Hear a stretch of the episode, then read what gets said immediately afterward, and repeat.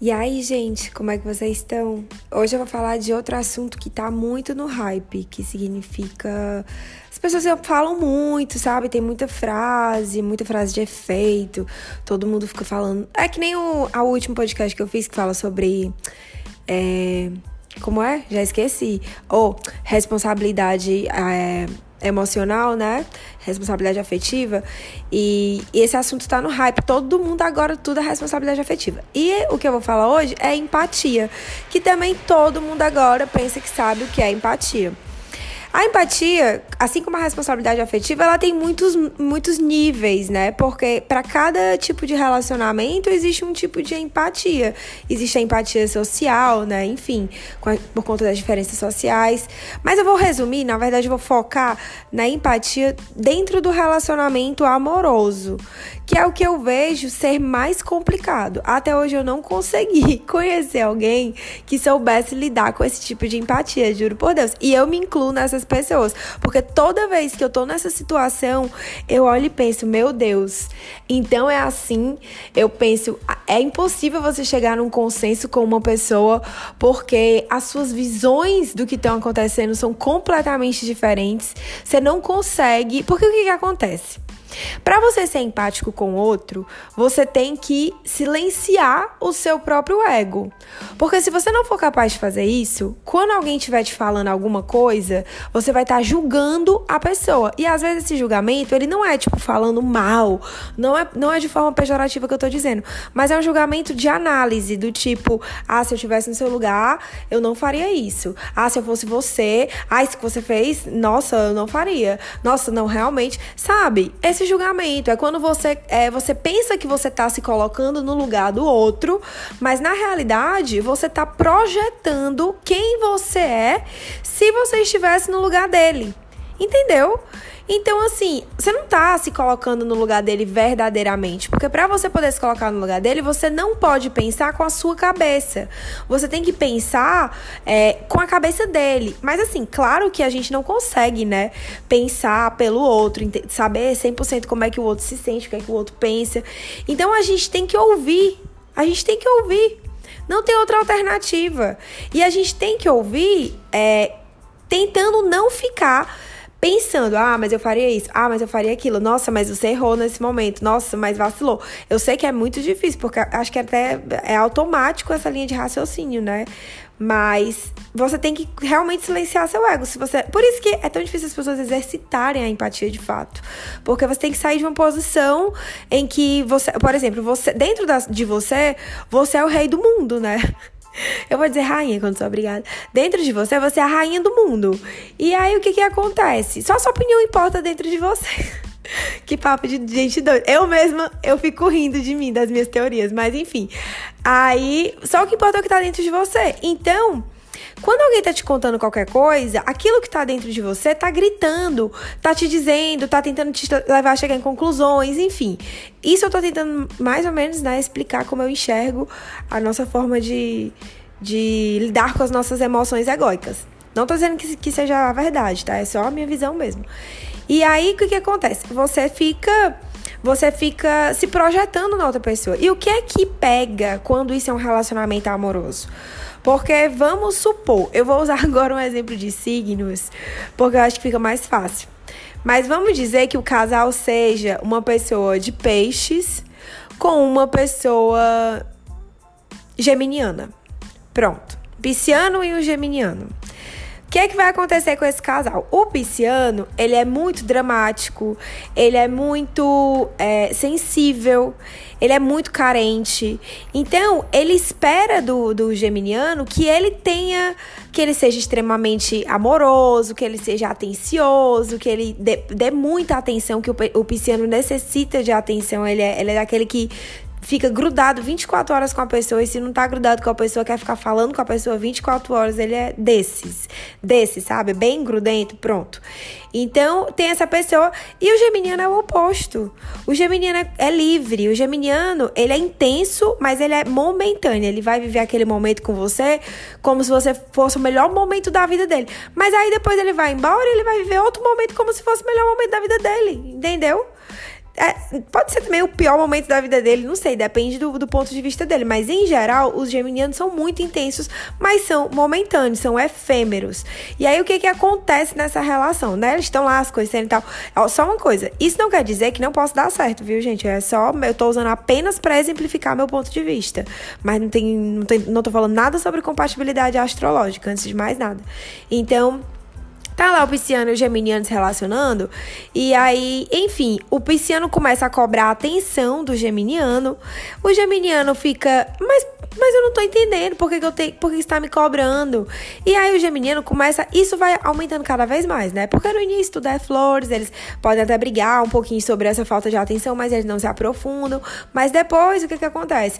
O pisciano começa a ficar cada vez necessitando de cada vez, pro, cada vez mais provas de atenção, de, de, de amor, de afeto e tudo mais, porque ele começa a se sentir inseguro quando Caso você não seja pisciano, mas você possa se ver nessa situação, então pega para você o que eu tô dizendo. Mas aí ele começa a se sentir inseguro com a situação porque você, porque o geminiano não tá demonstrando ser quem ele espera. E aí ele começa a cobrar cada vez mais coisas. Por sua vez, o geminiano começa a se irritar com a quantidade de cobrança que o pisciano está fazendo e com a necessidade que o, que o pisciano sente dele. E o geminiano, ele é, ele é mais livre, ele gosta de sair com os amigos, ele gosta de fazer umas coisas sozinho, entendeu? Ele é mais independente. Então ele vai querer ter os momentos dele só, os momentos dele fazendo as coisas dele. O pisciano não vai ser capaz de entender, não vai entender porque como é que ele prefere é, ficar, sei lá, ficar jogando videogame do que ficar com ele, entendeu? É desse nível de drama também, né? Porque além de tudo eles são dramáticos. Então eles vão começar a tratar por uma coisa que, assim, ninguém tem razão.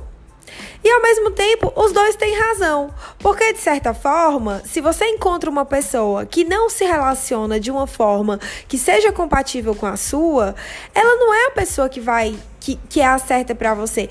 Claro que você tem que tentar, claro que as pessoas podem se adaptar, claro que o esforço dos envolvidos conta. Claro, isso aqui que eu tô falando não é uma verdade absoluta, mas se não tem essa compatibilidade, se você não consegue enxergar a forma como ela se relaciona e, e, aceitar, porque muitas vezes você vai ter que aceitar esse negócio de ficar cobrando, de tentar ficar mudando a pessoa para a pessoa se tornar o que você quer. Eu já falei isso em algum podcast. Isso aí não é você se botar, você se priorizar, você se amar, isso aí não é. Isso aí é egoísmo. Isso aí é egoísmo. Você não pode tornar uma pessoa o que você quer dela. Você pode encontrar uma pessoa, dar o seu melhor para ela e, e torcer para que ela faça o mesmo por você. E que aquela, aquela troca, essa troca, porque tem que haver troca, tem que haver reciprocidade, essa troca seja boa para os dois. Mas a pessoa se tornar aquilo que você espera, espera de, sei lá, da pessoa que você idealizou, ou até mesmo dela, você pode ter idealizado ela, de repente foi um relacionamento que demorou muito para ser concretizado, e aí você idealizou essa pessoa daquele jeito, você, porque você fantasiava muito que ela fosse aquilo que você queria, né? E aí quando você conseguiu realmente assumir um relacionamento com ela, você percebeu que ela não era, que ela não, não cumpria suas expectativas, e você não soube aceitar ela por quem ela era, porque você estava projetando projetando nela quem você é e o que você gostaria. Então, não existe essa, essa empatia, você conseguir reconhecer a forma como a pessoa é, te ama, né? A forma como a pessoa se relaciona com você, a forma como a pessoa demonstra carinho por você, sem você realmente pensar que ela devia fazer algo que você espera. Por exemplo, tem gente que, Ave Maria, tem que fazer declaração, tem que mandar presente, tem que babar, tem que ser romântico. E tem gente que não se importa com essas coisas. E geralmente um namora com o outro. Não sei porquê.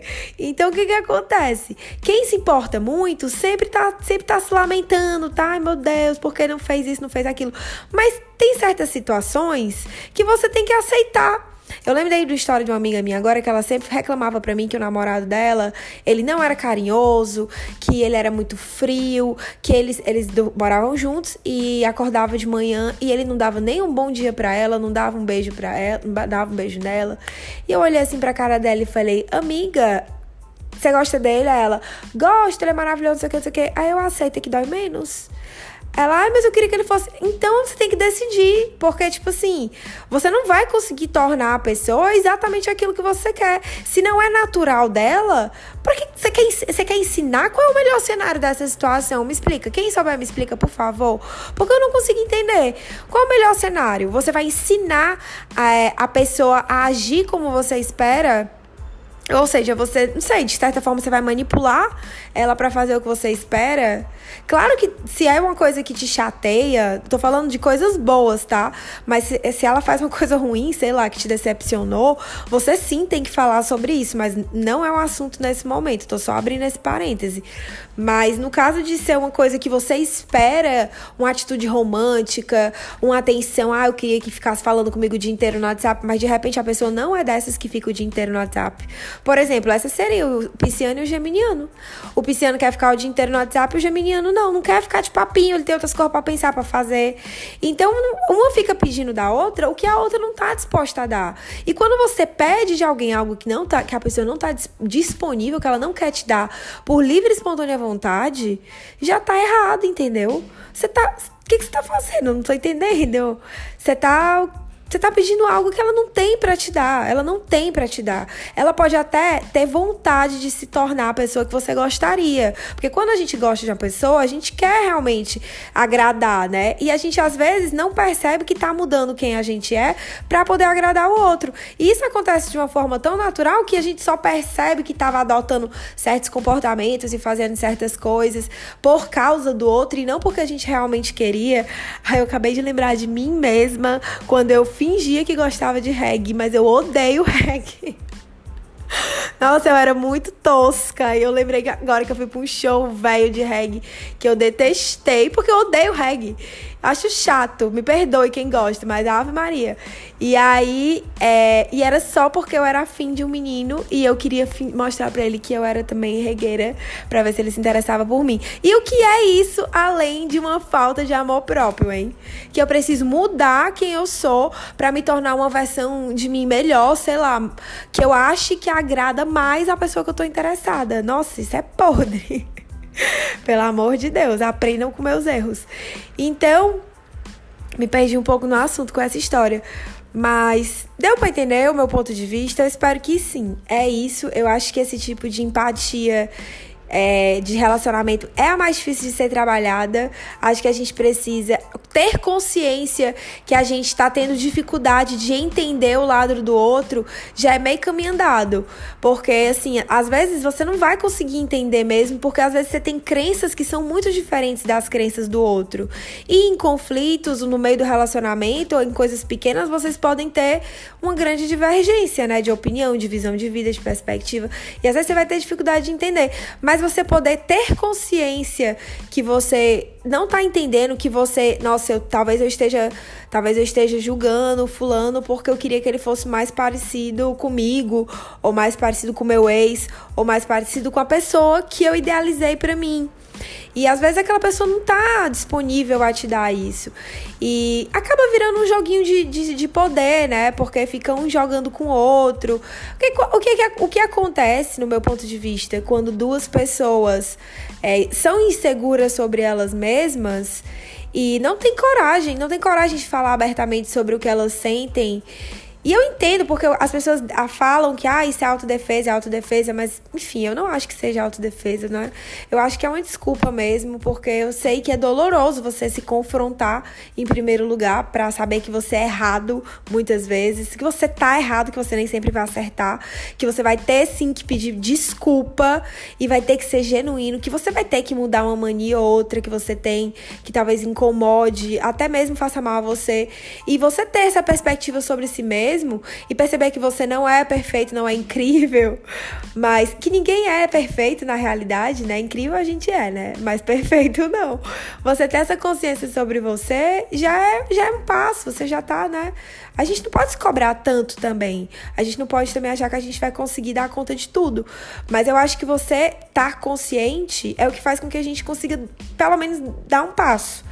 Então, a empatia nos relacionamentos, no meu ponto de vista, é isso. Eu acho que as pessoas é, têm que trabalhar mais isso de silenciar o ego não se projetar tanto no outro e muitas vezes aceitar que se você gosta dessa pessoa e você vê se vê com ela e você vê N qualidades nela e você pensa no futuro com ela, você vai ter sim que se adaptar a certas coisas dela, você vai ter sim que aceitar algumas coisas dela, mesmo que você não goste, seja sobre seu comportamento, seja sobre sua aparência, porque às vezes é quem ela é, entendeu? E, mas, pelo amor de Deus, não tô falando nada que, que eu tô falando pra vocês aceitarem relacionamento abusivo, não. Eu tenho que ficar botando os parênteses no meio, porque eu não sei de que forma eu posso ser interpretada, já que a gente não tá conversando cara a cara, né? Eu tô sozinha falando aqui, feito uma doida. E eu espero que você esteja ouvindo do outro lado, porque sacanagem, não me ouvi até o final. Sério. Então é isso, gente. Olha, é, hoje eu tava atacada com esse assunto na cabeça e coloquei aqui pra fora pra vocês. Reflitam e compartilhem comigo suas reflexões, por favor. Eu adoro saber quem é que me escuta, porque assim eu, eu me sinto menos sozinha falando, menos louca. pois então tá, pois um beijo. Tchau.